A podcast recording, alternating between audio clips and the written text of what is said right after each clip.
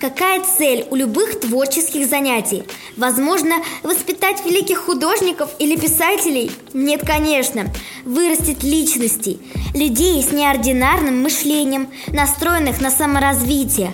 А главное, что я здесь получаю, это уверенность в себе. Я четко понимаю, куда иду и кем хочу быть.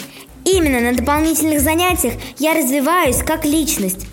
Но важно, чтобы родители не заставляли детей посещать какие-то занятия против их воли. Таким образом можно добиться только незаслуженной ненависти к педагогу.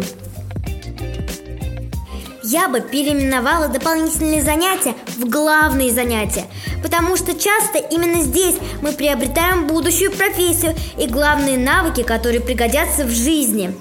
Очень интересно узнать ваше мнение по поводу различных доп. занятий. С вами была Полина Шорикова.